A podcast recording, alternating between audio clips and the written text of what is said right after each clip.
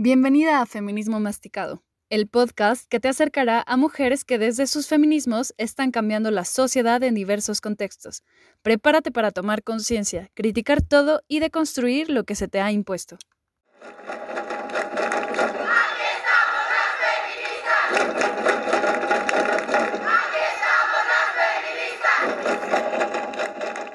Hola, bienvenidas al episodio 9, noveno episodio de Feminismo Masticado. El día de hoy tengo como invitada a Nancy Velázquez de 26 años. Nancy es licenciada en Diseño Industrial por Elites Campus San Luis. Yo no sé qué tenemos las licenciadas en Diseño Industrial que andamos haciendo cosas de feminismo y de sexualidad. De hecho, el, el episodio pasado estuvo Citlali Murillo y también es diseñadora industrial, estuvimos hablando del clítoris, entonces me hace tan chido que haya tanta creatividad que tengamos que explotar. Este, y bueno, Nancy aparte ha tomado cursos en perspectiva de género para psicólogas y psicólogos en la UNAM y actualmente estudia la carrera de psicología en la UVM.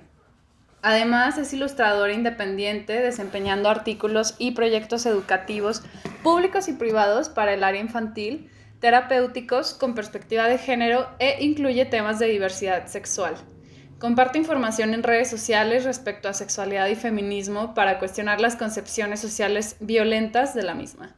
Es activista feminista y además es ecologista. O sea, Nancy ya, ya, es de las que trae todos sus toppers, todos sus cubiertos para que nadie le dé ningún plástico, ninguna bolsa, ningún popote. Y la neta está chingón, ¿eh?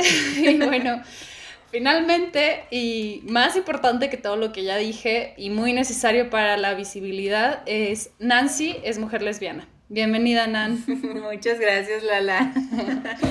qué chistoso que menciones lo de las diseñadoras, porque justo cuando te conocí dijiste, ay, yo también soy diseñadora industrial, y también mi pensamiento fue a, qué curioso, porque mencionaste que estabas haciendo tu tesis de la maestría en perspectiva de género y dije, ¿qué será? O sea, no, no sé cómo qué esté pasando, pero está chido que después de nuestra primera carrera entremos a temas también que digamos, esto es necesario, sí. venga, ¿no? Entonces, qué chido. Gracias, gracias por la invitación también.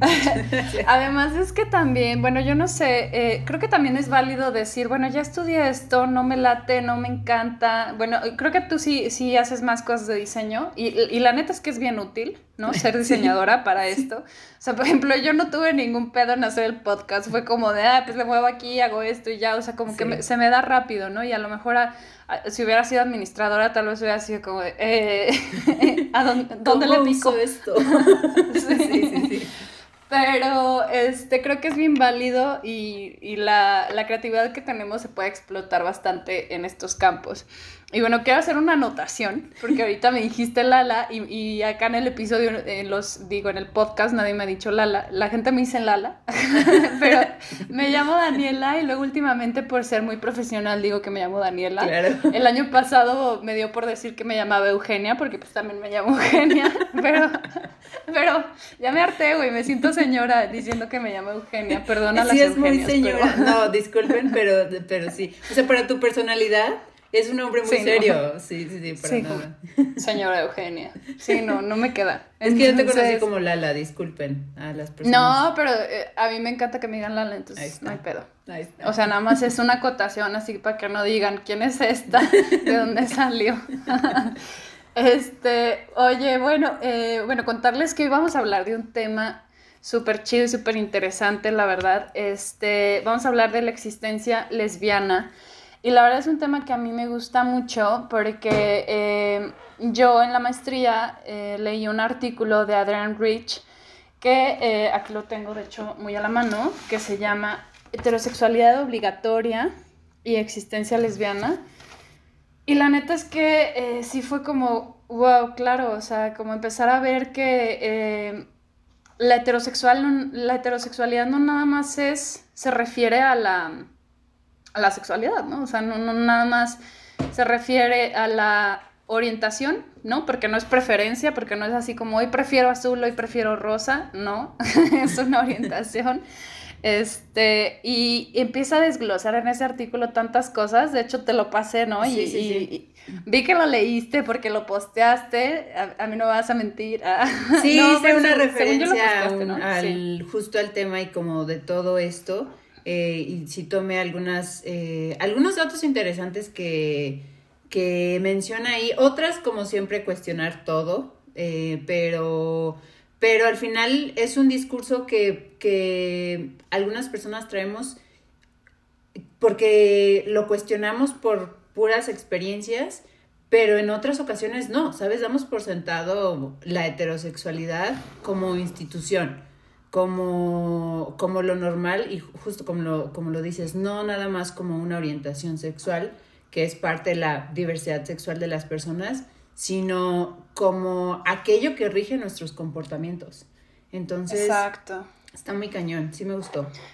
Y tapadera también de muchas violencias, ¿no? Y que va muy de la mano con, con mucho del amor romántico y como con pues un montón de cosas culturales y de comunicación y demás.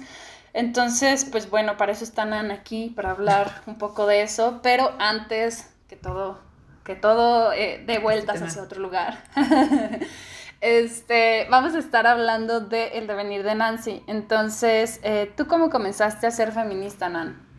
Eh, yo creo que mi, mi proceso en el feminismo, y creo que sigue estando, o sea, no, no creo que sea algo que, que ya haya terminado, creo que terminará cuando muera, porque pues seguirán pasando situaciones y, y seguirá eh, habiendo una necesidad de cambio individual y colectivo, pero creo que yo inicio mi proceso eh, en el momento en el que me cuestiono mi orientación sexual, en el momento en el que me doy cuenta que me atraen las mujeres.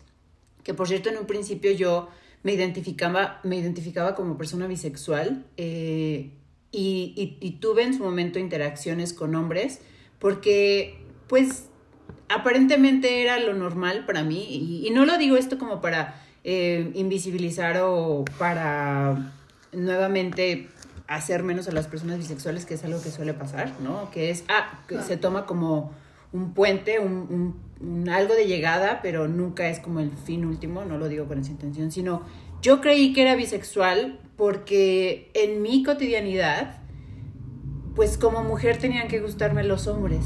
Y entonces era normal que mis amiguitas dijeran, este chavito está muy guapo, y yo, ah, pues, pues sí está guapo, ¿no? Y poder entonces observar la mera estética de una persona y transportarla a un gusto aparente, ¿no? Entonces llega un momento en el que ya más grande, eh, y no lo digo como tarde, porque todas las personas tienen su proceso del tipo que sea, en el tiempo que sea, eh, pero como a los 18 años comienzo a darme cuenta que tal vez esas afinidades que yo tenía con ciertas mujeres, esta necesidad de ser amiga de la niña nueva, que además estaba muy bonita, ¿sabes? Que, que tenía algo que no nada más era eh, cierta afinidad de, ah, nos gusta el color rosa, hagamos todo rosa, sino algo más, o sea, estas pequeñas, como estos esbozos de lo que yo creía era nada más necesidad por ser amiga de alguien, realmente era atracción de tipo romántico sexual hacia una mujer, ¿no?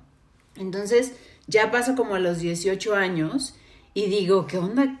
O sea, ¿qué es esto? Jamás yo había escuchado el término lesbiana y jamás había escuchado el término bisexual. Nunca. Qué fuerte. O sea, cuando yo estaba chiquita, yo escuchaba de, de hombres gays, ¿no? Y decían, creo que es gay. Y dices que es gay. Y entonces es un vato, es un niño, porque en mis tiempos era un niño, ¿no? Que amanerado era un vato eh, que le gustaban las cosas de niñas y quería ser mujer. Esa era la descripción de ser un hombre gay, ¿no? Cuando yo era más pequeña. De las primeras veces que lo escuché y fue en secundaria. Y entonces, pues yo nunca escuché que existían las lesbianas. O sea, yo veía mujeres estereotípicamente más masculinas y era y les decían machorras, ¿no? Claro. Entonces eh, tenían este otro adjetivo. y cuando empiezo a tener pues mayor contacto con personas no heterosexuales, empiezo a tener eh, pues amistades no heterosexuales, surge entonces el término de bisexualidad y digo, ok, creo que esto me sienta bien, o sea, creo que esto es para mí. Y luego empiezo a tener interacciones sexuales con ambos géneros, que, algo creo que es satanizado, horrible, o sea, porque aparentemente las personas no heterosexuales debemos saber qué queremos inmediatamente en el que nos damos cuenta que no somos, ¿no? No eres, dime ya. Y no se permite con esta exploración, ¿no? Se, se sataniza el que las personas tengan una eh, exploración de, de su ser. Entonces, llega un punto en el que comienzo a interactuar con hombres y mujeres en un sentido eh, erótico y romántico. Y digo, ok, no, los hombres no, no son para mí, no, no lo son. Y entonces comienzo a pues realmente darme cuenta que soy lesbiana, ¿no? Este, esto, este proceso fue al mismo tiempo en el que yo entro y conozco del movimiento LGBT, ¿no? De, de, la comunidad LGBT, que hoy en día intento dividir estos dos movimientos sociales. Intento dividir lo más que puedo lo que es el movimiento LGBT y lo que es el feminismo, porque eh, creo que son dos posturas muy diferentes que de alguna manera pueden entrar eh, como en, en, algunas, no sé, en algunos postulados parecidos o que podrían tener el mismo eh, fin, es decir, el, respeto a los derechos humanos de alguna manera, pero intento dividirlos lo más que puedo. Pero al mismo tiempo que yo estoy en este proceso de, de denominarme lesbiana, pues estoy en, el movimiento LGBT, ¿no? Entonces comienzo a conocer de género, de sexo, de identidad sexual, no solo de orientación sexual. Y entonces comienzo a cuestionarme qué es ser mujer y qué es ser mujer lesbiana. Porque en un principio yo me denominaba, sí, soy gay. Y entonces utilizaba el adjetivo gay, ¿no? Porque pues aparentemente una persona homosexual es gay. Y, y, todos los, y todas las demás siglas del LGBT, pues sí están, pero no están.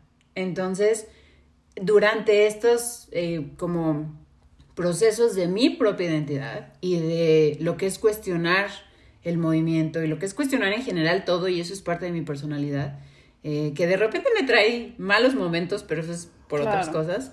Entonces digo, ok, entonces soy lesbiana, necesito nombrarme como lesbiana y necesito entender y necesito cuestionar que todo aquello que yo he formado, todo aquello que he entendido respecto a mi sexualidad, todo lo que me han dicho que se supone que debo ser, no lo soy, ¿sabes? O sea, yo debía haber nacido como mujer heterosexual y debía haber tenido estas ideas de yo me quiero casar y quiero tener hijos y quiero ser eh, una persona con ciertas características para seguir la norma. Entonces me doy cuenta que yo no quiero esas cosas para mí. Y en el momento en el que comienzo a cuestionarme si todo lo que se supone que debe ser una mujer no soy, entonces, ¿qué soy? Y comienza entonces mi proceso en el feminismo, ¿no? O sea, si, si en este mundo tenemos que contar con ciertas características para hacer algo, yo no entro en estas características, no estoy a gusto en esas características. Y entonces comienzo a preguntarme, ok, entonces, ¿qué es ser mujer? Y, nos, y me doy cuenta que el ser mujer y el ser hombre son meramente constructos sociales, ¿no? Porque para yo ser mujer necesito gustar de un hombre y no lo hago y por ahí voy mal. Eh, y al mismo tiempo como que dentro de, de, este mismo devenir de, como lesbiana, como que también hay ciertas cosas que no encajan a partir de lo que al inicio conocía, que hoy obviamente descarto, ¿no? Pero que al inicio conocía, es decir, para ser lesbiana tengo que ser muy masculina, la gente me dice que tengo que ser muy masculina, o las personas lesbofóbicas, las personas homofóbicas me dicen que tengo que tener el cabello corto y tengo que querer ser hombre.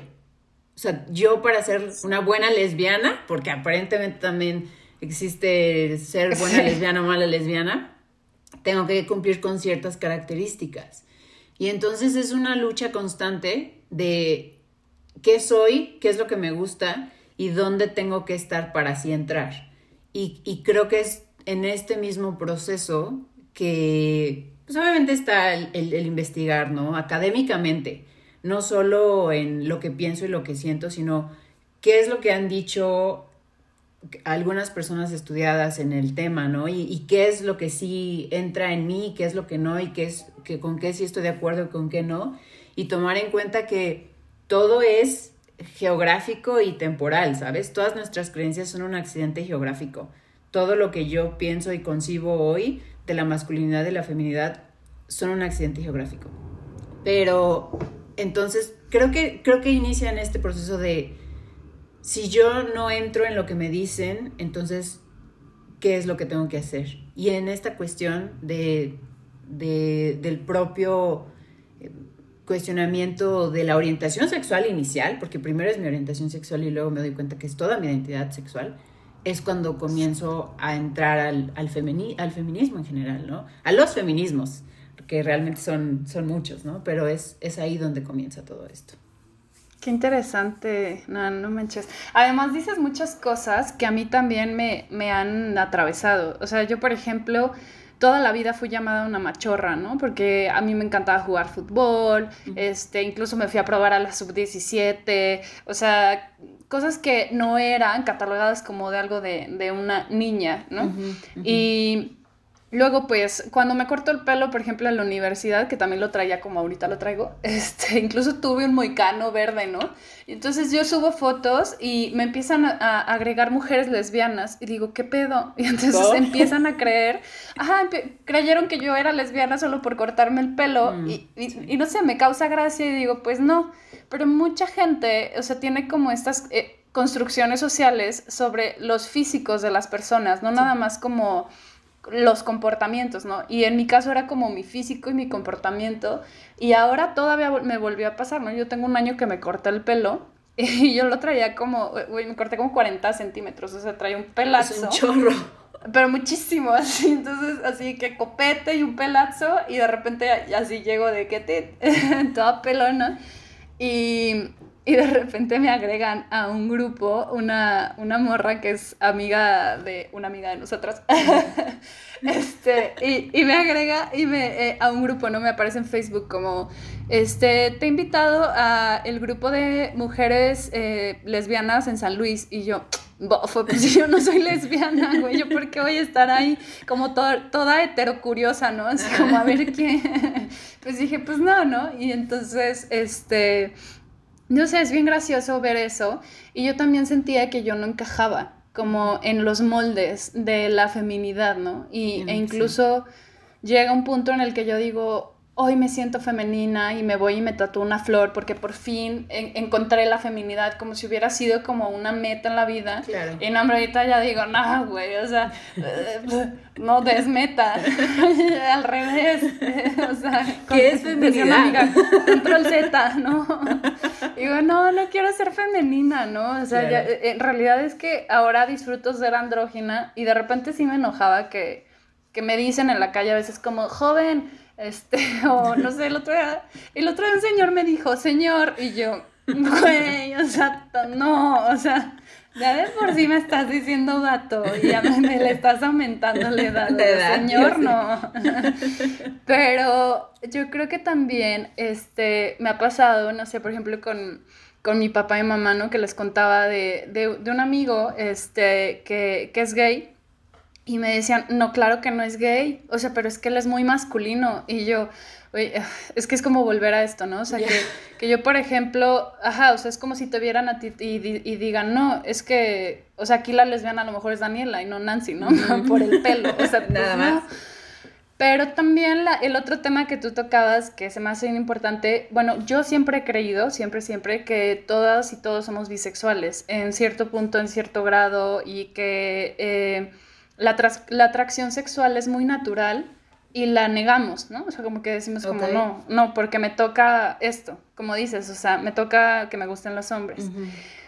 Y este, pero nunca me había pasado y en algún momento eh, yo sí conozco una chava y digo, no manches, qué guapa y, y siento como una atracción bien extraña y y me acuerdo que esa vez me emborraché horrible porque yo, o sea, no sabía, o sea, no sabía qué hacer con esta información que estaba sucediendo en mi cuerpo porque dije, güey, y, hablo con ella, no le hablo, o sea, me imponía demasiado, ¿sabes? Y, y, fue rarísimo, y fue rarísimo, y dije, no, güey, estoy confundida, o sea, no, no sé qué está sucediendo.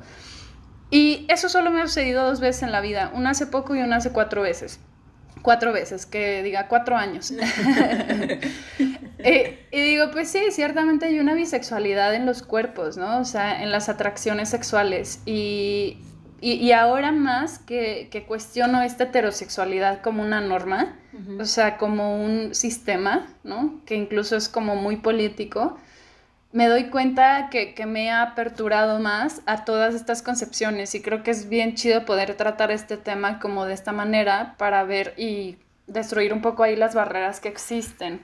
Claro. Entonces, pues bueno, este, siguiendo con el tema de los feminismos, ¿desde qué feminismo tú te posicionas o si existen posiciones diversas en ti? Eh, la realidad es que cuando vi porque me enviaste las posibles preguntas, ¿no? De, del capítulo de hoy. La realidad es que, o bueno, del, del día que salga el capítulo, pero de este capítulo. Un mes después. este, esta pregunta ha estado de manera continua eh, por un largo periodo en, en mi vida, ¿no? Y es algo que he tomado y he tratado en terapia, porque... Mm, me cuesta un poco meramente estar en un solo posicionamiento, ¿no? Eh, y una parte de mí, hay gente que me dice, pues está bien, ¿no? Pues toma de lo que tú crees. Otra parte de mí, personal, psicológica, le cuesta mucho el, mm, o sea, pero no, pero no estoy como en ningún lado, ¿no? Entonces, esta pregunta me, me, me agrada responderla y una parte de mí teme también como el exponerla, ¿no? Eh, no puedo decir que estoy en un solo feminismo, no puedo decir que estoy cómoda con todo el, postulado completo de uno de estos feminismos. Eh, hay unos que rescato, hay algunos postulados y posturas con las que me siento muy cómoda, eh, del feminismo radical, por ejemplo, y hay otras que no. Hay otras que digo, no, no, no, puedo, no puedo estar de acuerdo con esto, ¿no? estoy muy de acuerdo con, con postulados del abolicionismo, eh, también creo que, aunque ahí se contraponen un poco, por ejemplo, el, feminismo liberal y el abolicionismo toman este término en específico que es para el, para el liberal el, trabajo sexual y para el abolicionismo explotación sexual. Em, yo me voy con la parte del abolicionismo, pero creo que el feminismo liberal es esta parte de dialogar con las leyes, ¿no? Que tenemos que dialogar con las leyes. Y es algo que se hace, por ejemplo, para la búsqueda de la legalización del aborto. ¿No? Y dentro de la legalización del aborto también entrará en otras, otros postulados. También creo y, me posiciono en el feminismo interseccional, eh, el feminismo marxista, hay cosas que, digo, sí, va, esto, chido. Pero no, no, me es muy imposible simplemente no cuestionar lo que se dice en cada uno, ¿sabes? O sea, porque al final caería yo en el, en el no darme cuenta que hay más allá de mi propia realidad, ¿sabes? Es decir, si yo eh, estuviera nada más en, o, defendiera los postulados del feminismo radical, entonces tal vez estaría omitiendo otra realidad para muchas otras personas, ¿no? Que es parte del feminismo interseccional, ¿no? O, o en general creo que de todo esto, creo que estoy tratando de rescatar lo máximo que o lo mejor que existe de cada uno, no solo para mi realidad, porque eso es eso es banal y no funciona, porque si todos si todas las personas vamos a estar nada más en nuestra realidad, pues eh, hagamos cada quien un movimiento ya, ¿no?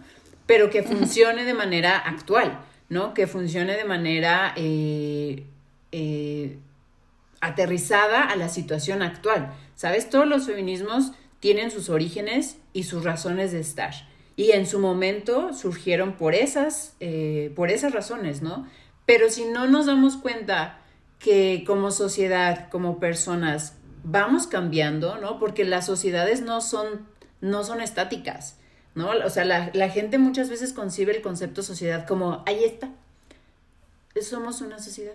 Pero las sociedades somos dinámicas. O sea, las sociedades, o sea, se construyen a partir de generaciones, a partir de personas, a partir de eventos sociales, a partir de eventos temporales y culturales. Entonces, creo que no cuestionar los, eh, cada una de las posturas que se tiene sería un error. O sea, creo que no, no hacerlo para mí me parece no adecuado, ¿no? Y, y también va de la mano de, de, esta necesidad de cuestionar todo para mí eh, a un nivel que a veces me puede traer un ataque de ansiedad y no metámonos ahí, pero, pero no puedo decir que, que, que solo estoy en, en uno de estos feminismos, ¿no? Y eventualmente creo que nunca llegaré a uno solo, o sea, creo que en mi mundo, en, en mi en mi ser durante mi vida, mientras yo esté en este mundo, creo que lo adecuado sería seguir cuestionando y seguir avanzando con el cambio que se está teniendo, ¿no? Que se desea tener.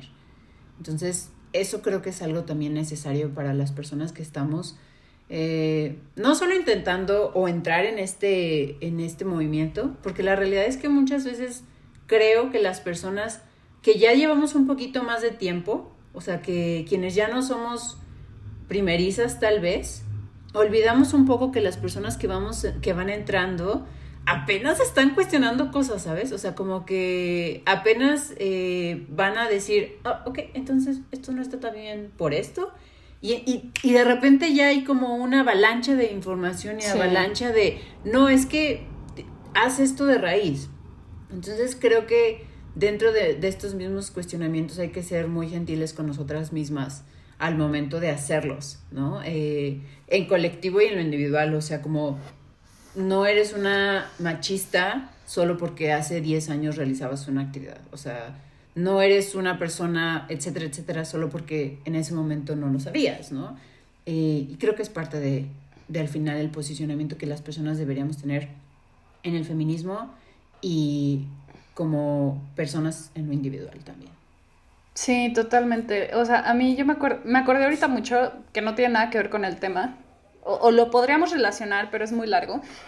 pero una vez un amigo me dijo, güey, es que ya no eres la misma. O sea, es que antes eras diferente. Y, obviamente era diferente. Claro. Obviamente ya no soy la misma, güey. O sea, ¿qué quieres? Que sea la misma persona que conociste en secundaria. Imposible, ¿no? O sea, es, claro. es imposible. Y, y, y, yo estoy segura que mucha gente va a decir como, ay, es, o sea, esta eh, que le encantaba antes esto y era súper intensa con esto y después con esto y después con esto. Y pues sí, o sea, así, así vas como pasando de un lado a otro y no significa que, que seas incongruente, más bien siento claro. que es en búsqueda de una congruencia, en, en búsqueda de una identidad, ¿no? Sí, sí, sí. Entonces, pues sí, es algo difícil y sí hay mucha crítica también ahorita sobre eso, sobre eh, por qué... Eh, muchas feministas son tan cerradas a tal punto que se, o sea, llegamos a criticar unas a otras, ¿no? Y claro. entonces se vuelve como una guerra y es, ah, pues no, o sea, no, no, nadie gana ahí, o sea, no, no le veo ningún chiste. Claro, sí, sí, sí, sí, estoy de Pero acuerdo bueno. Oye, ¿y tú qué eh, pierdes o ganas al empezar a ser feminista?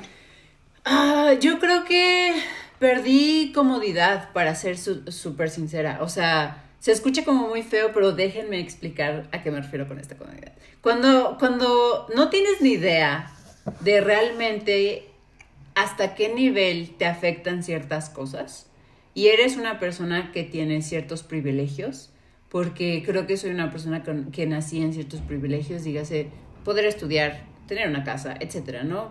Privilegios básicos o incluso más allá. Cuando no tienes noción de lo que realmente está pasando socialmente, no tienes por qué preocuparte, ¿sabes? O sea, no tienes por qué cuestionar más allá de lo que igual en tu contexto, hasta tu realidad, no te afecta. Porque si yo quisiera seguir en un punto en donde, a pesar de que pasan situaciones de seguridad, ¿no? Es decir, ya nadie, ninguna mujer, ninguna persona está absuelta de de que algo le pasa en la calle, ¿no? Y más en esta situación. Entonces, si yo quisiera deslindarme de que algo me pudiera pasar, bien podría seguir moviéndome en mi automóvil, eh, nada más viajar de día porque igual tengo libertad de horario, lo que sea, y ya, se acabó. Y me quedo en mi, en mi espacio, ¿no? Cuando conoces, cuando sabes algo, cuando estás consciente de hasta qué grado la situación realmente es grave, no puedes evitar no saberlo. Puedes ignorarlo y hacer, no hacer nada, pero una vez que lo sabes no puedes no saber. Y saber incomoda a veces. Saber incomoda porque entonces tienes que cuestionarte todo lo demás. Y cuando cuestionas tus acciones y las acciones de las demás, te das cuenta que pierdes la comodidad que antes tenías, que era no saber. hoy no prefiero no saber. O sea, definitivamente estoy, estoy eh, en un proceso donde prefiero estar informada y prefiero estar consciente de mis acciones y de mi narrativa y de mi discurso, pero pierdes cierta comodidad. O sea, la realidad es que pierdes también el no tener eh, conversaciones incómodas, conversaciones donde tengas que decir esto y esto o, mencionar que una persona está haciendo algún tipo de comentario, ¿no? Pierdes comodidad en cierto sentido. Una comodidad que hoy volvería a, perder, ¿no?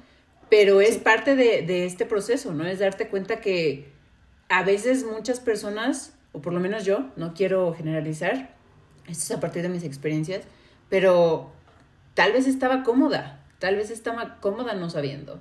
Entonces se pierde comodidad, perdí cercanía con algunas personas, ¿no? Que muchas veces no están de acuerdo, eh, que no que no ven esto, este movimiento como violencia, ¿no? Más que otra cosa.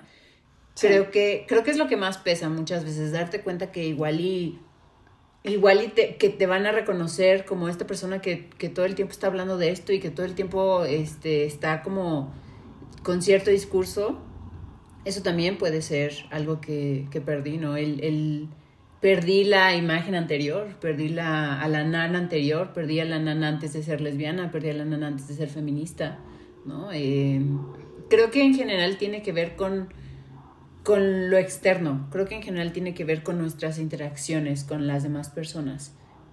Muchas veces se pierde eh, como esa, em, esa tranquilidad, ¿no? De la convivencia. Y al mismo tiempo, llegando como a esta parte de la tranquilidad, también perdí la tranquilidad en un sentido o, como de em, saber que las cosas van a estar bien. O sea, actualmente tengo dos sobrinas maravillosas que amo, ¿sabes? Y digo, híjole, o sea, estoy consciente que estamos trabajando para muchas personas en primera fila y muchas personas haciendo muchas más cosas que, lo que yo puedo, eh, pues, adjudicarme, ¿no? La neta.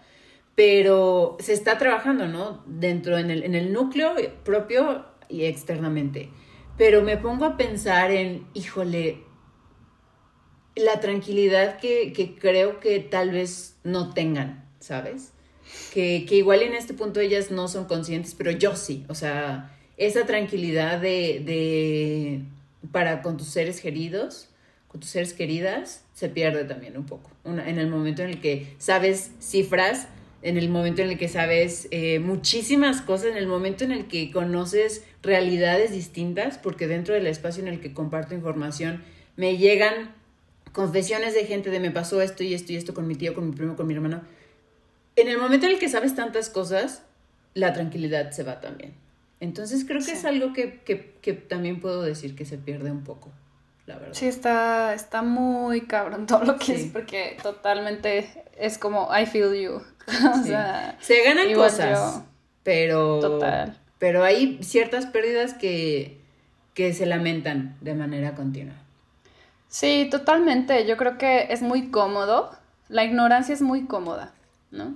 Porque la ignorancia no significa eh, algo malo, sino que no, no, no, no siempre significa no tener información, sino también no querer verla, no querer conocerla, no querer escuchar. Por ejemplo, yo lo veo, eh, yo no sé si a ti te pasa porque tú también eres vegetariana. Eh, yo lo veo mucho porque mucha gente me dice, ¿y por qué no eres, ¿y por qué eres vegetariana? ¿no? Entonces yo así como, mm, o sea, aparte a mí me caga que me pregunten eso porque es como de, ay ya, güey, tengo 10 años con chistes de que, ja, ja, ja, ya hay pasto para que comas. Y yo, súper chistoso, es como, ya, qué hueva. Pero este, mucha gente me dice, yo por eso mejor no estoy investigando y no me entero de lo que como y ya nada más me lo como y ya. Y digo, güey, pues qué pendejada, porque pues tendrías que saber qué le estás metiendo a tu organismo, ¿no? Por una... Y al igual con la información. Claro. O sea, al igual que la información, creo que te tienes que enterar de dónde vives, cómo es el sistema, cómo es que las cifras que dices, o sea, y claro, no estar todo el día viéndolas porque a veces es sofocante, o sea, de verdad a veces es sofocante. Este, yo, por ejemplo, eh, a veces no quiero ver ya nada en la tele, eh, ninguna serie que tenga que ver con violencia. A veces sí, güey, porque es muy interesante. Pero hay veces que digo, voy a ver cosas bien tontas para reírme. El diario de la princesa 1 y 2, por favor. No. no, pero por ejemplo estoy viendo una serie que se llama Grace and Frankie y no manches, Ay, me la amo, encanta. me encanta, Me sí. encanta. O sea, además es- ahí es como una es como algo que nunca se ve que es el envejecimiento y es como la sororidad y como la hermandad y como el amor entre mujeres y y también, o sea, mucho de lo, de lo que eh, venimos hoy a hablar, que no es nada más la lesbiandad como una orientación, sino también Claro. como un acto político, ¿no? Un acto, eh, una propuesta política para ver y desnormalizar la heterosexualidad. Claro. Pero bueno, este... Oye, y, y Ay, si hubieras difícil. nacido, sí, si hubieras nacido tú feminista, ¿qué hubiera cambiado en tu vida? Um, yo creo que para empezar, eh, mi proceso de orientación sexual, mi proceso de identidad sexual, no hubiera sido tan temido por mí, ¿sabes? Eso desde nada más mis propias experiencias, ¿no? Eh, creo que no habría habido, sí, pues no, no, no hubiera habido, pero no habría habido, no hubiera habido este, esta, este temor de, de exponerme realmente, ¿no? No, no habría un temor de muchas cosas en su momento, porque si el mundo fuera feminista, ¿no? En este mundo precioso donde eh, sería realmente un lugar consciente, ¿no? De la sexualidad, un lugar consciente de, de, de todo lo que la sexualidad engloba, porque muchas veces las personas malinterpretan el concepto de sexualidad y cómo sus, sus como tergiversaciones pueden afectarnos realmente, ¿no?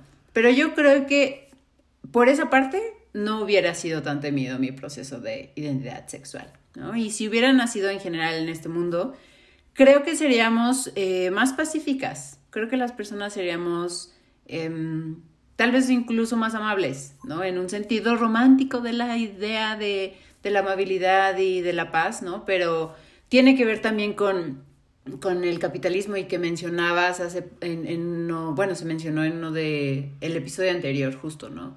Era si, el mundo fuera feminista no sería capitalista. Sí, con Entonces, Fátima ya lo mencioné. Exactamente, y que me cayó, o sea, que fue como algo que dije, claro, o sea, tiene muchísimo sentido.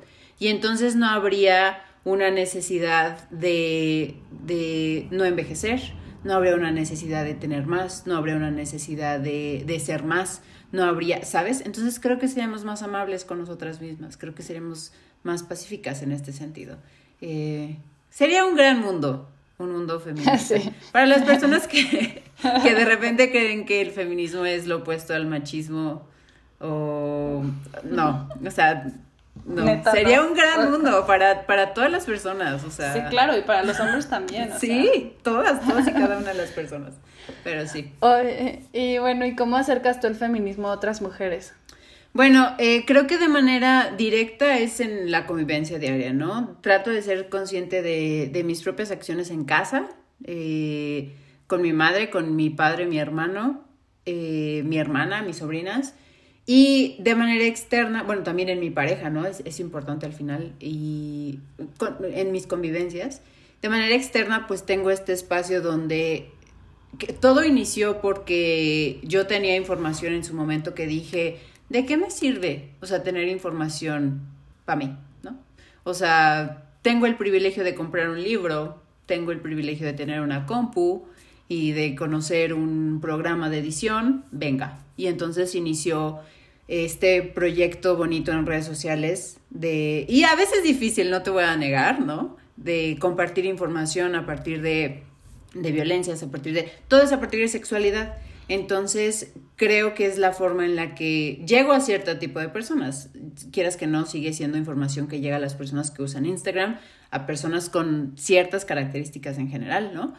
Pero creo que es la forma en la que puedo yo acercar un poquito más esto allá afuera. Ok, ¿quieres, ¿quieres decirnos la página para, para seguirla? Claro, claro. Eh, estoy en Instagram como arroba nanbeley con V y con Y al final. Son mis dos apellidos. Eh, y en Facebook también estoy como arroba nanbeley. O si no, la gente de repente me puede buscar con el hashtag diversidad con Nan. No estaba sexualidad con Nan en su momento, entonces tuve que usar otros métodos, diversidad con Nan y arroba nanbeley en esos dos. Súper. Es, es, muy chido tu proyecto, la verdad. Gracias. Es que, bueno, es que yo, Nan, eh, la conozco por Mai, mi amiga, es novia de Mai. Y cuando empieza a salir con ella, yo me emocioné muchísimo. Y dije, ¡ay, qué chido! Y, incluso me acuerdo que me empezó a contar así de que es diseñadora y no sé qué. Y le dije, güey, andas conmigo. y me cagué en la risa. No, es cierto. sí, sí, muy tonto el comentario. Pero, pero muchas gracias, Mai, por, por acercar a, Nan, a mí, a este proyecto. Y de hecho me da risa porque no sé si te acuerdas que cuando les estaba contando de que iba a hacer un podcast, creo que a ella le dije, a ti no te voy a invitar, la verdad, pero, pero a. Esta, sí, ya me acordé de esta conversación y yo dije, sí, claro, gracias. La hice a un lado gachísima. No, no, no, claro que no. ella entendió en el contexto en el que lo decías. Oye, bueno, y pues este, ahora sí, para hablar de todo este tema. Este, pues vamos a empezar por algo bien leve.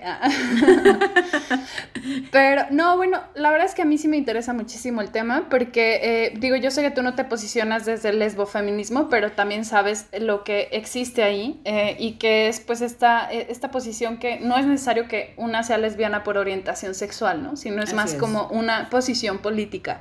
Una posición política de decir, estoy harta de los hombres, o sea, hombres violentos, hombres espacios separatistas pero no solo eso, porque no siempre es separatista, sino más bien eh, reconocer la heterosexualidad como una institución.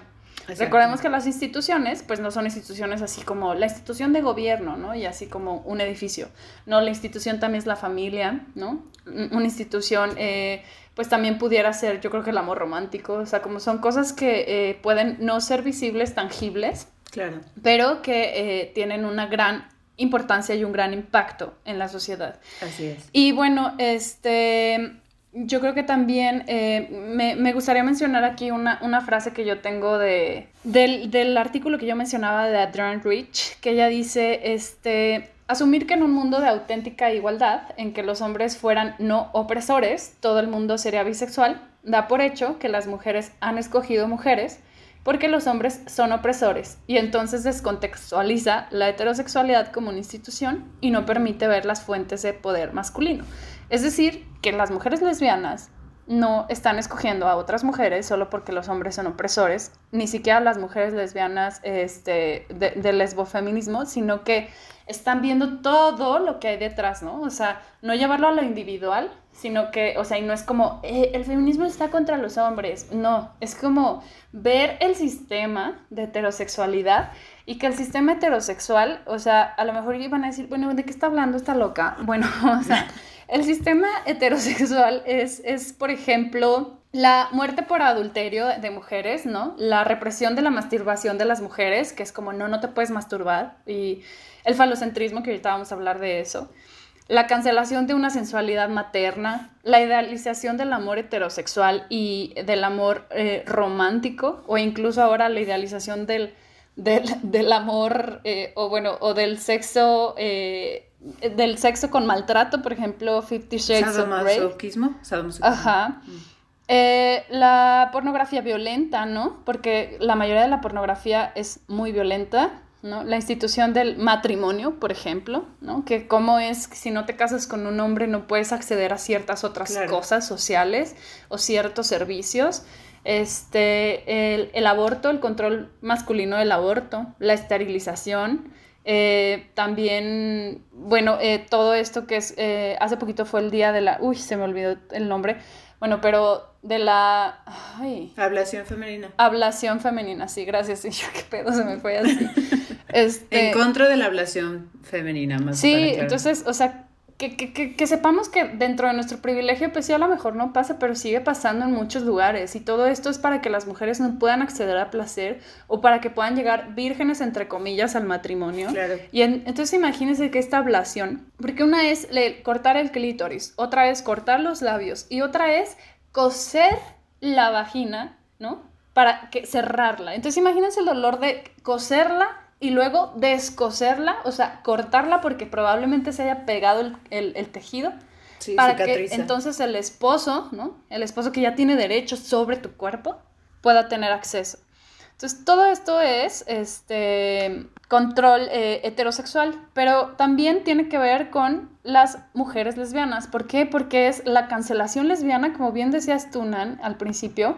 Yo sabía que había gays, pero no se habla de las lesbianas. De cierta manera, eh, los hombres han tenido eh, ya un poco más avance y un poco más de aceptación porque son hombres, al final tienen un falo, al final son hombres, ¿no? Pero las mujeres eh, es como, no, no tienes derecho. Y otra cosa que no se habla, por ejemplo, es de la resistencia a través de la lesbiandad o a través de la... hay, hay, un, hay, un, artículo, un libro que me gusta mucho también, que es de Judith Halberstam, que es sobre la eh, masculinidad femenina. Y de eso no se ah, habla, ¿no? Que es también como estos actos de resistencia de, pues, que siempre ha habido, que no es de ahorita, que las mujeres, muchas brujas que quemaron, pues seguramente eran mujeres lesbianas, ¿no? Entonces, bueno, sin más preámbulo. Qué gran preámbulo, la verdad, o sea, wow. ¿Qué es el falocentrismo, Nan? Explícanos desde tu lugar. pues bueno, el falocentrismo es este, es este concepto, esta idea de que el órgano sexual masculino, el pene en específico, porque también hay que, pues, un poco invalidar los conceptos de femenino y masculino que conocemos actualmente, ¿no? Pero que el pene es el órgano como central del universo. Es decir, que de, de ahí para afuera. El pene es el, órgano ideal, el pene es nuestro referente en acción, el pene es, nuestro referente, eh, que de ahí en todos los sentidos dará valor o no a las cosas. Entonces resulta que las personas que tienen pene, eh, en este caso hombres, ¿no? Porque también hay, un, hay, hay ciertas diferencias de, estos términos, pero los hombres, ¿no? Cisgénero que, que tienen este posicionamiento de privilegios eh, sociales, son vistos como, pues, lo ideal, ¿no? Estamos en un mundo donde lo ideal sería ser hombre, donde lo ideal eh, es comportarte de cierta manera, es ser hombre masculino, para, para estereotípicamente, ¿no? Y, lo que la sociedad conoce con este término, y que a partir de ahí se, se tomará como referencia en los comportamientos de todo tipo comportamientos laborales, personales, por institución, comportamientos sexuales, que es importante, ¿no? Y Rita Segato, eh, esta antropóloga, menciona en, en alguno de sus libros que es la guerra contra las mujeres, en el, incluso en el prólogo, o sea, en este gran prólogo que dice, el problema del patriarcado y de muchos, de muchos problemas respecto a la violencia es el, el, todas las concepciones equivocadas de lo que es la sexualidad, ¿no? Que se relaciona con el falocentrismo.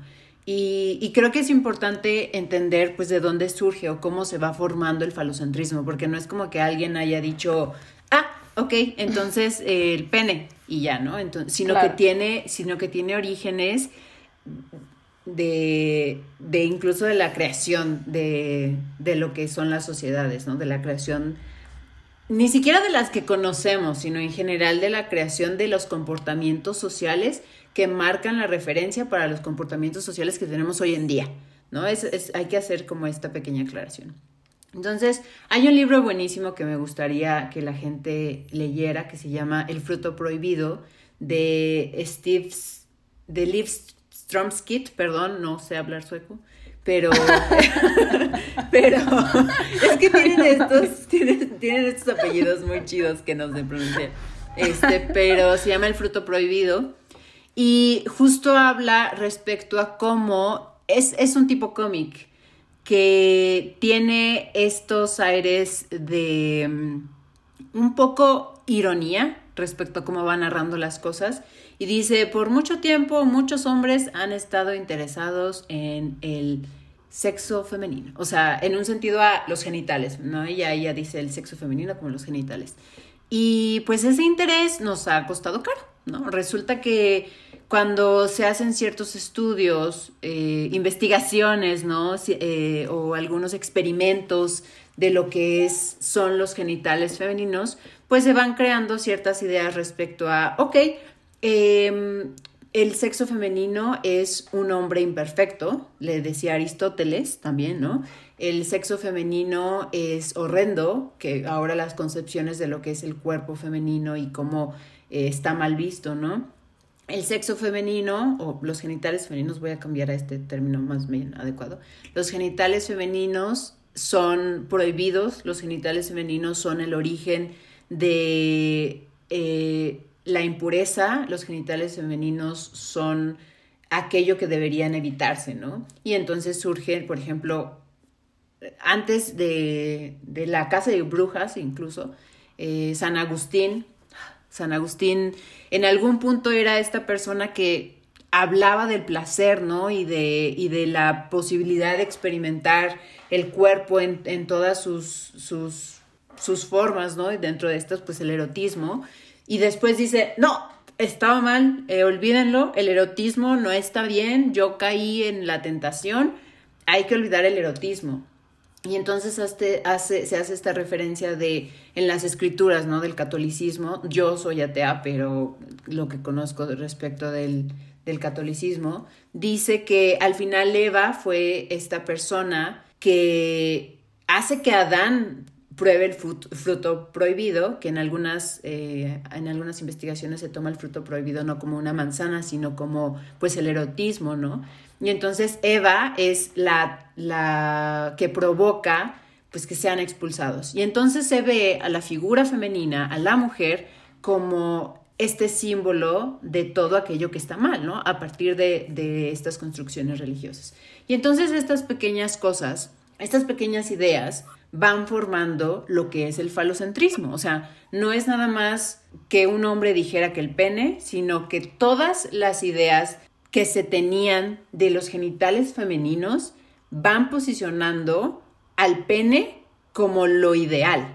O sea, no es, no, no es, no es, no es, no fue instantáneo, no fue de un día, sino todas estas ideas que fueron replicadas de hombres hacia mujeres y después de mujeres hacia mujeres por mujeres, porque al final si crecemos en una, en, una institución ¿no? que beneficia al pene y quienes no tenemos, eh, también vamos replicando estas ideas, se va formando lo que hoy son las sociedades patriarcales, se va formando este, este, más bien el término falocentrismo va tomando su poder, ¿no? y todas estas ideas de lo que al final vamos hoy conociendo y que inconscientemente, que es el inconsciente colectivo, ¿no? Este término psicológico, pues va formando nuestras, eh, pues al final, cómo nos vamos comunicando, cómo nos vamos moviendo entre, entre los tiempos y entre las colectividades.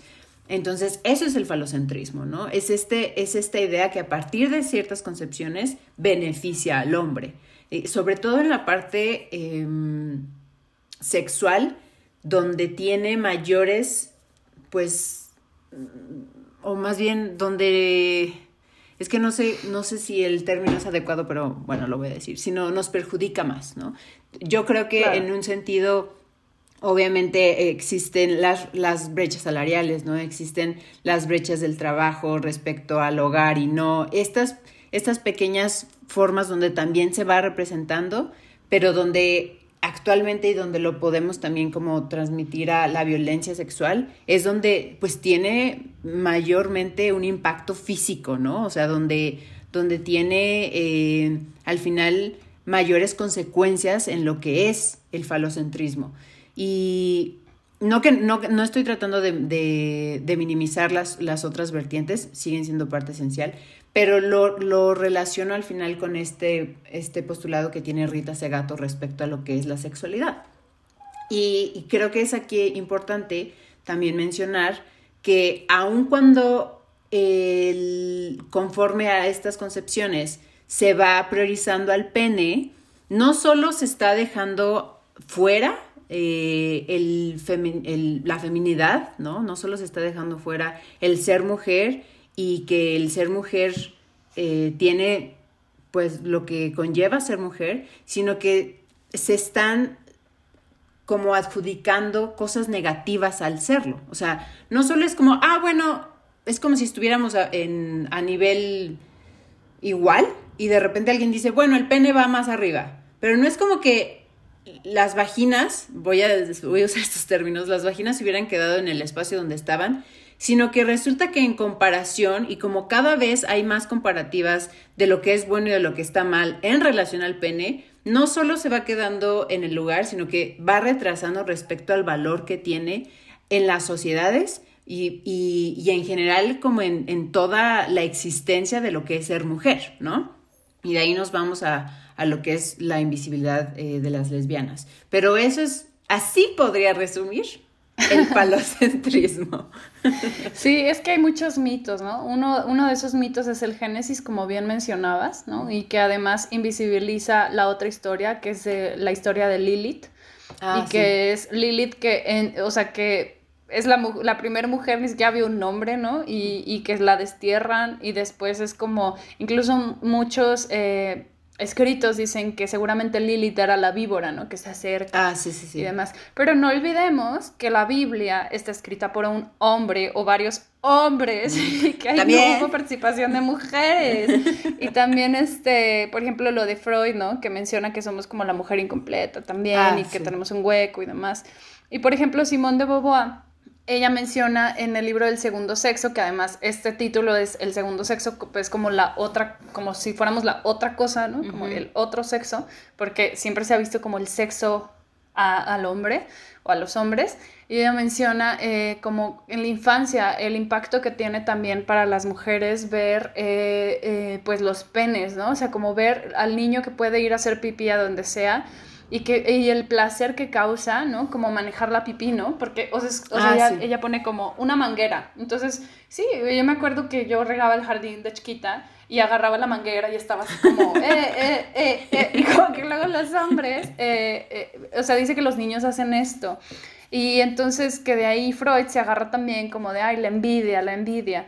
Pero sabes qué, o sea, yo creo que también tiene ahí una cosa bien cañona que es, nadie nos enseña que hay un clítoris dentro de nuestros cuerpos, nuestras cuerpas, que no se ve. Y ese es el problema, que nadie nos enseña también a vernos, a explorarnos, que es como, no, no te veas, es prohibido, es, no, no, no. Y entonces nunca vemos nada. Y además es, bien curioso como la maravilla del cuerpo biológico de una mujer, que puede crear vida, eh, o sea, eh, dentro, ¿no? Gestarla, ¿Cómo se traduce a, lo mínimo de en la sociedad? Es como de, o sea, de lo biologicista agarran y es como la cultura, esto lo dice Gisela Bock en un artículo que es la cultura disfrazada de, de, de biologicista, o sea, de biología, pues, o sea.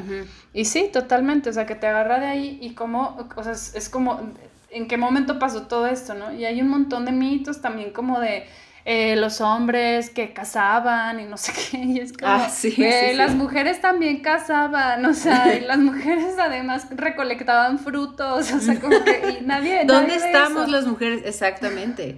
la realidad es que justo esto que mencionabas eh, de la inexistencia del clítoris, ¿no? Que también ha sido un tema que se menciona, ¿no? Respecto a como incluso en libros de texto, ¿no? De, de biología, se eh, durante, o más bien en las partes gráficas, ¿no? Que es, ah, este es el cuerpo de la mujer y este es el cuerpo del hombre, solo se menciona el, el órgano interno femenino. O sea, se menciona la vagina, se menciona el útero, la vagina, trompas de falopio, se menciona la parte interna en contraste con el hombre que es, ah, y entonces el hombre tiene, eh, tiene la próstata y tiene, bueno, no es el, órgano sexual, pero se menciona la parte interna y se mencionan los testículos y se menciona el pene, ¿no? Es decir, se hace esta aclaración de que el hombre es interno y externo. Incluso también en, en la exposición social, e, Emily Nagoski, una sexóloga de Estados Unidos que tiene un libro que se llama Come As You Are, no tiene traducción al español, solo está en inglés, pero es un gran libro para las personas que se lo puedan echar. eh, menciona cómo las personas también vamos aprendiendo en razón de nuestras exposiciones sociales. Y resulta que a los hombres se les permite exponerse socialmente. Y entonces se hace esta referencia como los hombres tienen un pene expuesto, entonces se les permite exponerse.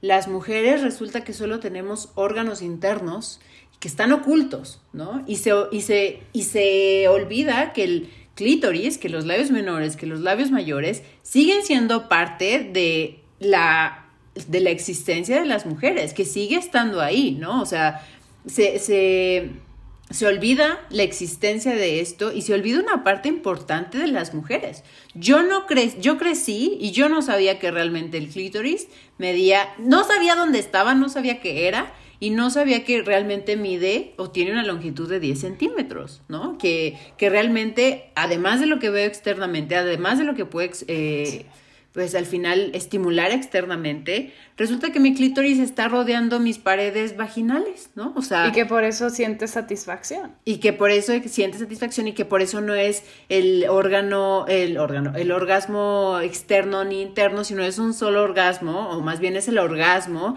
y al final es cómo funciona tu cuerpo, ¿no? Y, entra otra vez este concepto de, ah, resulta que entonces solo puedes obtener orgasmos a partir de la penetración. ¿Por qué? Porque el pene. ¿Por qué? Porque falocentrismo.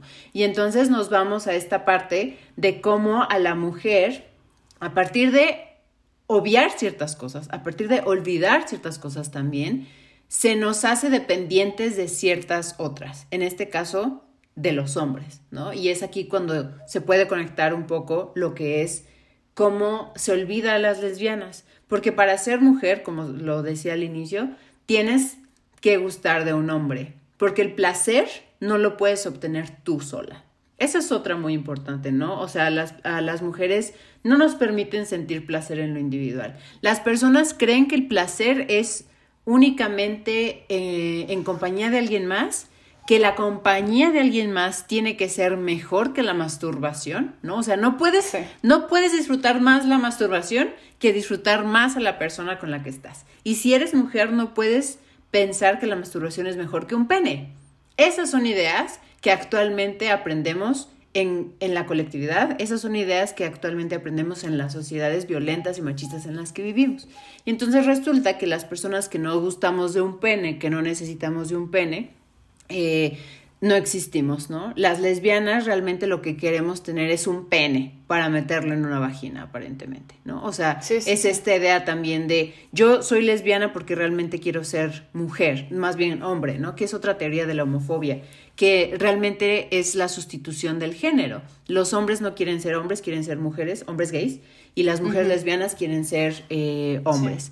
Entonces resulta que también cuando yo expongo lo que son mis, mis eh, prácticas eróticas, ¿no? Eh, en algún punto lo, lo he hecho, no me, no me refiero en este punto, sino cuando expongo cuáles son mis actividades eróticas y digo que tengo un vibrador, ¿no? Y que resulta que tiene forma fálica, porque pues en este mundo la única cosa que, que te va a crear placer es un falo, la gente dice, entonces, ¿por qué si no te gustan los hombres, usas un, un vibrador y tienes un perro? Y yo, ah, caray, o sea, yo no sabía que el vibrador estaba atado a una persona. O sea, yo no sabía que, que solo puedo relacionar este vibrador con un pene. O sea, yo no sabía que mi placer tenía que estar ligado obligatoriamente a un pene. O sea, yo soy lesbiana y las mujeres que no lo son no tienen que ligar su placer individual a un pene. A un pene, ¿no? Y entonces cuando nos damos cuenta que el placer no nos pertenece a nosotras. El placer está condicionado a compartirlo y, si lo disfrutas en lo individual, tienes un problema. O sea, no, no, estás, estás mal, ¿no? O sea, estás equivocada, tienes algún error genético que te impide funcionar adecuadamente. Y entonces, Emily Nagoski habla respecto a cómo reconciliarnos con nuestro placer, ¿no? Cómo, cómo existen estas tensiones respecto a a cómo eh, la convivencia eh, a veces impide que nos sintamos libres, ¿no? De exponer qué te gusta, qué no te gusta, eh, por qué no se permite en muchas eh, interacciones heterosexuales que haya la ayuda externa de un eh, juguete erótico, porque entonces también hay un, no, pues es que el pene debería ser suficiente también. Y entonces todas estas ideas, y aquí es nuevamente regresamos a lo que es el, el falocentrismo y todas las ideas equivocadas de lo que es la sexualidad, ¿no? Para empezar, se cree que la sexualidad es meramente erótica y que entonces el erotismo tiene que ser pene-vagina. Adiós clítoris, olvídense del clítoris. Y cuando no existen estos factores, entonces no es sexualidad, ¿no? Y, olvidamos todo lo que realmente incluye la sexualidad, que son las expresiones también de, de, las vivencias y todo, y todo, todo además de la mera orientación. Pero en todas estas, en todos estos caminos nos damos cuenta que se invisibilizan ciertas cosas. Y dentro de el placer femenino, el placer de las mujeres, que en este caso es como se está conectando, eh, pues este tema, estamos conectando este tema, es cómo se olvidan de las lesbianas, ¿no? Cómo, cómo las lesbianas no existimos. Porque al final, y creo que es importante decirlo, eh, no es lo mismo ser mujer a ser mujer lesbiana, a ser mujer eh, heterosexual, a ser mujer eh, bisexual, etcétera, ¿no? O sea, no es no es la misma concepción. No solo en orientaciones, no es lo mismo ser lesbiana de clase baja, o sea, socioeconómica baja, no es lo mismo ser eh, mujer lesbiana de ciertos privilegios. Entonces, creo que es importante también tomar en cuenta cómo la sexualidad a veces no es un derecho, ¿no? O sea, es un privilegio. Y quienes no entendemos de, o quienes no podemos entender que todos estos conceptos de sexualidad que nos han enseñado realmente son violentos, ¿no? Porque violentan contra ti misma, ¿no? En el momento en el que tú sientes placer. Yo recuerdo que la primera vez que yo sentí placer, dije, ¿qué es esto? O sea, ¿está, está mal? ¿Está bien o está mal sentir placer? Porque fue por accidente. O sea, yo, yo conocí mi clítoris por accidente. Bueno, yo conocí que algo que estaba ahí, si se tocaba, me causaba algo por accidente, ¿no? O sea, y entonces crecemos con toda una idea de lo que es no solo invisibilizar a las mujeres, no solo invisibilizar a las lesbianas, sino invisibilizar parte de lo que es eh, pues una existencia de las mujeres, ¿no? O sea, no el concepto construido, sino la existencia sexual también. Sí. Ay, es que hay tantos temas. Sí, o sea, por ejemplo, incluso desde el diseño, Nan, eh, hablando de, mujeres eh, en general y como dices, no solo eh, mujeres lesbianas, por ejemplo, imagínense una bici, o sea, el asiento de una bici, mm. lo incómodo que es para una mujer sentarte en el asiento de una bici, ¿por qué? Porque termina con, pues, como con un falo, por así decirlo, como con mm. un pico, que, ¿qué pasa? Que, que, se te entierra, que se te mete, que, que no te puedes acomodar. Imagínense que volteemos ese asiento hacia el revés ¿Y ese pico dónde quedaría? En el ano. Pues obviamente es muy incómodo, ¿verdad? Pero nadie pensó eso, güey, porque todo, incluso el diseño, las ciudades están pensadas por hombres. Exacto. Eh, pero bueno, todo lo que, me, lo, que decía sobre eh, el falo, ¿no? Sobre el sexo, eh, que sí es, siempre es penetrante. Está muy cañón porque incluso, como dices, en, en la heterosexualidad también se vive. Yo lo he vivido, o sea, yo tuve un exnovio que yo al explicarle, no, mira, es que la manera en que yo este, puedo tener una eyaculación es de esta manera, préstame tus dedos, te voy a enseñar cómo. Por ti. O sea, se súper ofendió, güey. O sea, literal ya se iba de mi casa así de que, no, es que no puede ser, que yo con mi pene yo no puedo. Y yo así de que, eh, disculpa, o sea, el pene no lo es todo, friend. O sea, no, no, no lo es todo, ¿no? Y él era como de, es que nadie me había dicho esto. Y claro que no, ¿por qué? Porque entonces te vas a la pornografía, que es donde generalmente los hombres y las mujeres también aprendemos de cómo relacionarnos sexualmente con otras personas.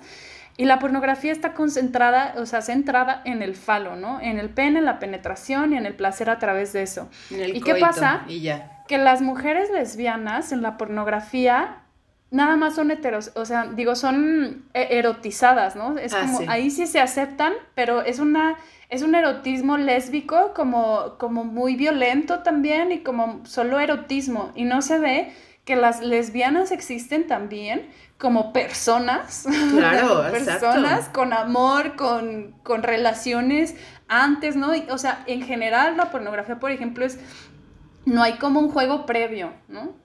Y entonces, obviamente a los hombres no les interesa ver que, ay, que te amo, que no sé qué. Y entonces las mujeres lesbianas solo se convierten en un juego erótico. Y claro, a, todos los hombres dicen, ay, sí, qué rico. Ah, pero cuando las ves caminando agarradas de la mano, entonces no es qué rico, entonces no lo aceptas, ¿por qué, no?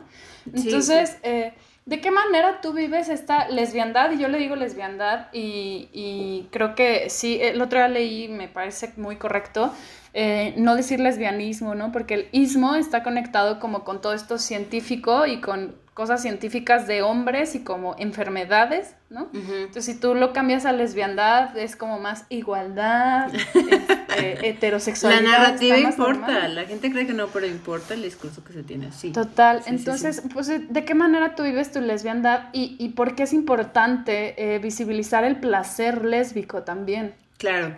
Fíjate que justo eh, algo que mencionaste al, final de esto, que era como cómo se invisibiliza eh, las relaciones lésbicas, que, o más bien se erotizan, ¿no? Se, se hipersexualizan las relaciones lésbicas, este, o entre dos lesbianas, eh, o entre lesbianas en general. Em, es también como curioso porque justo em, creo que es importante mencionar que, que esta, esta cosa que yo te decía al inicio de yo no existía, o más bien yo no había escuchado de, las lesbianas, es porque en su momento también las relaciones entre lesbianas em, no se les daba la importancia, ¿sabes? Era como, ah, son amigas, o sea, ah, son dos mujeres juntas, porque como no había pene, entonces no existía la posibilidad de que eh, existiera una lesbiana, ¿sabes? Que una mujer gustara de otra mujer.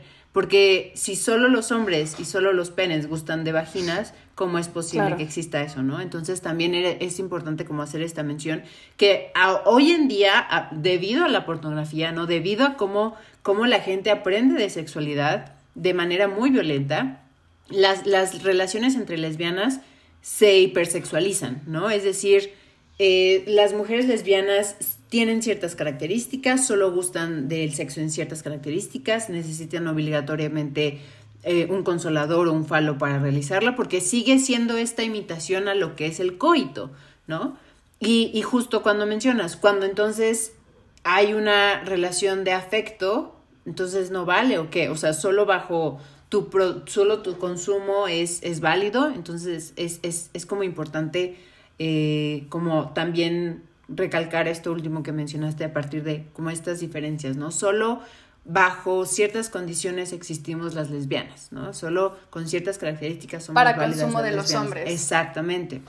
Entonces creo que cómo vivo al final eh, esta lesbiandad, la realidad es que hay una frase que me gusta mucho, una amiga la utiliza mucho, eh, es lesbofeminista y, y me ha enseñado mucho del lesbofeminismo y de postulados con los que hoy te digo, eh, con los que me siento cómoda, etcétera, y otros con los que sigo cuestionando, pero me dice, ser lesbiana es resistir. O sea, las lesbianas resistimos porque existimos, básicamente, ¿no? O sea, en el momento en el que tú tienes como eh, esta propia mención, y por eso en, cuando me dijiste, oye, ¿cómo te presento? En los espacios en los que me han invitado y he tenido la oportunidad de dar un discurso de cierto tipo, no de poder compartir lo que yo conozco, siempre dejo al final y digo, y no menos importante, porque, porque nada más porque lo digo al final no significa que sea menos importante, pero tampoco es todo lo que soy. O sea, porque soy, soy una mujer lesbiana, pero ser lesbiana no me define en general. O sea, ser lesbiana es una postura política, como dices, pero, pero no dejo de ser diseñadora que está teniendo otra carrera, que tiene ciertos cursos, que tiene una pareja nada más por ser lesbiana, ¿no? Esa es otra, esa es otra también importante. Pero cómo vivo en el momento en el que me nombro lesbiana, ¿no? Para iniciar este discurso de, de cómo, cómo hago esta, eh, pues este llamado a, oye, las lesbianas existimos, soy lesbiana, me nombro lesbiana, ¿no? Dejo de nombrarme gay, dejo de, de, de utilizar adjetivos que a la gente le sienta bien, dejo de, de omitir cómo vivo mi, mi erotismo en pareja o no, nada más porque eh, la gente no espera que lo haga o la gente se incomoda, porque al final mencionar eh, el cómo los vivo es parte importante no solo de esta este llamado de atención de, oye, adivina que no solo es pene y vagina, no solo es el falocentrismo, no solo es el coito, sino existimos personas que tienen diversidad de disfrute, ¿no? Y que mi placer no está ligado a otra persona. Entonces, en el momento en el que menciono estas cosas y que incomodan, porque obviamente incomodan, es la forma en la que vivo en lo individual, eh, o sea, mi existencia lesbiana, ¿no? O sea, y, y, en, y lo que es en pareja, porque también, pues hay que, hay que mencionarlo, ¿no? O sea, voy a estar conviviendo con una mujer eh, por, por, porque así decido hacerlo, ¿no? Porque es con, con, con quien, o con, con, el género con quien, eh, de quien me siento atraída. Al final, pues es también darme cuenta que esta mujer lesbiana, ¿no? Con quien esté, pues tiene sus propias identidades, ¿no? Tiene sus propias vivencias, sus propias experiencias, ¿no?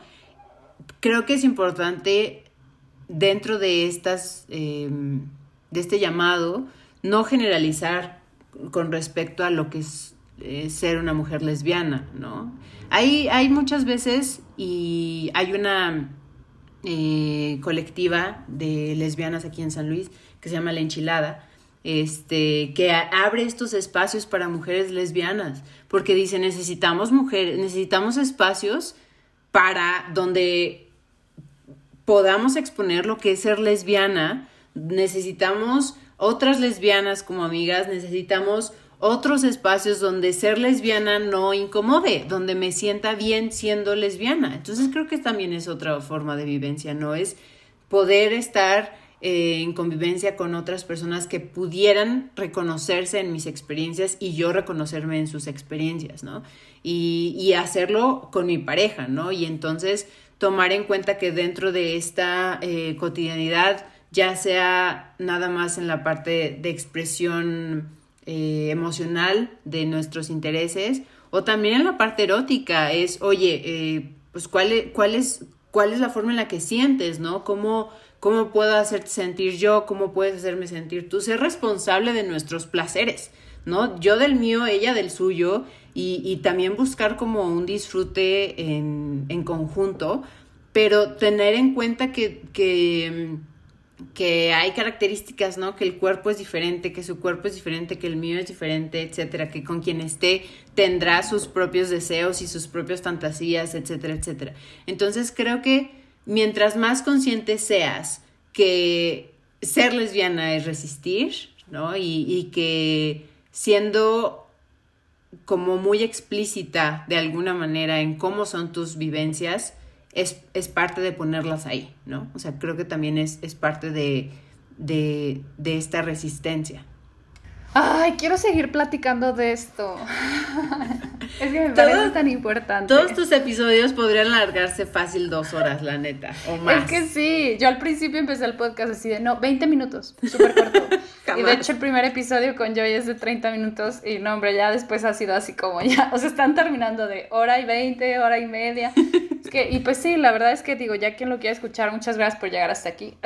gracias. Pero qué bonito, Nan, todo lo que dices. Y la verdad es que, no sé, yo lo traía platicando con Mai y con, y con Dulce. Y, y bueno, quiero decir, digo, seguimos en pandemia, pero yo, por ejemplo, eh, conocí a Nan y salgo con su novia y, con otra amiga de nosotras, este, siempre entapaducadas, siempre, siempre de lejos. Y en espacios al aire libre, vamos a la... vamos al cerro, ajá. Entonces, y tú allá y yo acá. Las abrace o ande así como muy de cerca, no, la verdad es que tengo mucho pánico, pero... Pero pues también hay que convivir de alguna manera, ¿no? Y hay que normalizar un poco también la situación que vivimos. Pero bueno, anyways, el otro día platicaba con ellas y estábamos hablando, creo que del clítoris o algo así. Y era como, este, porque además a mí me encanta sacar estos temas también. A mí también. Oye, eh, y, y, yo les decía, es que yo nunca he visto cómo se erecta el clítoris, o sea, no, no he visto el mío tampoco, porque creo que está muy escondido el ah, mío. O sea, yo lo tengo muy escondido. Mis labios menores son grandes, ¿sí? Sí, o sea, como que no lo veo. Entonces dije, qué maravilla, o sea, tener relaciones lésbicas este, o sea, y ver el cuerpo de otra mujer y ver cómo funciona porque espejeas, o sea, qué bonito. De alguna manera, sí, sí, sí. y se cagan de la risa y ya, o sea, además es que Dulce siempre dice que yo suelto lenchorómonas, que todas las lesbianas quieren conmigo y no sé qué, yo, ay, cállate, güey. Fíjate que qué curioso que lo menciones porque justo en el libro que les decía, eh, ya para acabar, discúlpenme, mencionaba cómo una mujer decía, tengo un novio desde hace no sé cuántos años y él ha visto mis genitales y yo nunca he visto los míos. No tengo ni idea de cómo son. Entonces creo que justo esta, eh, pues esta convivencia entre lesbianas, este amor, ¿no? Esta, este posicionamiento político te permite ser libre de tu cuerpo, te permite observar el cuerpo de otra mujer sin satanizarlo, te permite observar el cuerpo de otra persona viéndolo como es, ¿no? Como cuerpo, como cuerpa, y no necesariamente decir tu cuerpo está mal, ¿no? O es incorrecto, o, o, tienes que hacer ciertas cosas para entrar, ¿no? Creo que es este posicionamiento también muy chido, con el que me siento muy a gusto para reconocer eh, la existencia de las mujeres, eh, de las mujeres lesbianas también, ¿no? Hacer estas dos cosas como somos, ¿no? Sin, sin, sin aumentarle nada más, de alguna manera.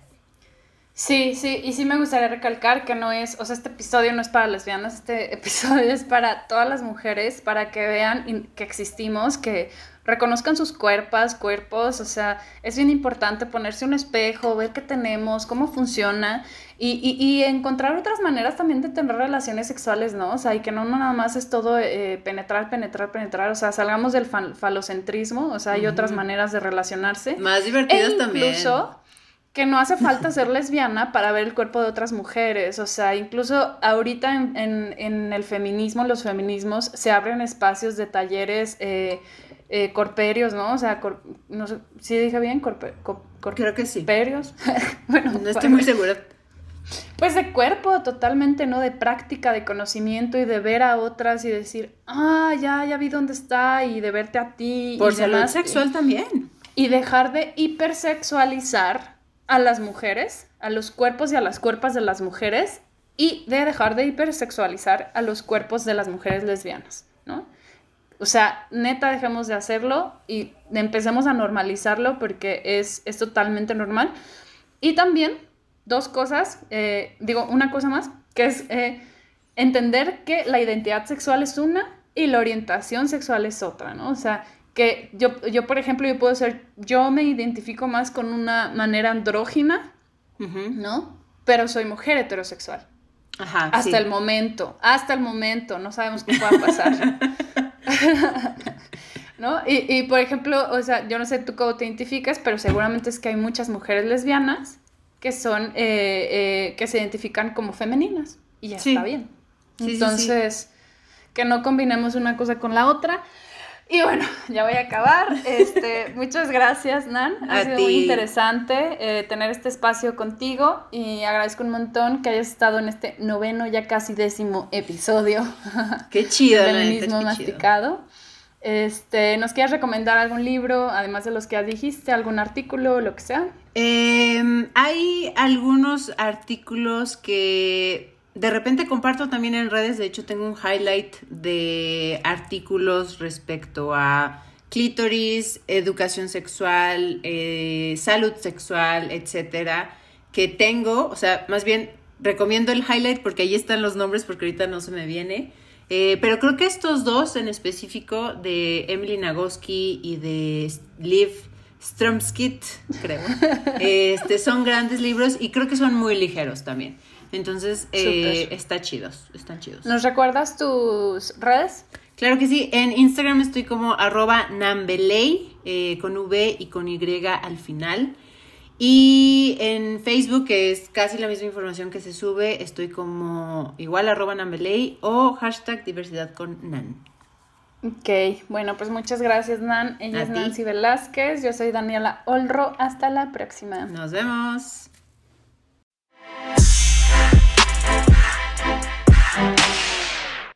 Esto fue Feminismo Masticado, el podcast que hoy te acercó a una de las mujeres que está cambiando la sociedad desde su feminismo.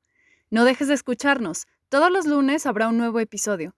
Recuerda seguirnos en Instagram como Feminismo Masticado y en Twitter como Feminismo Masti.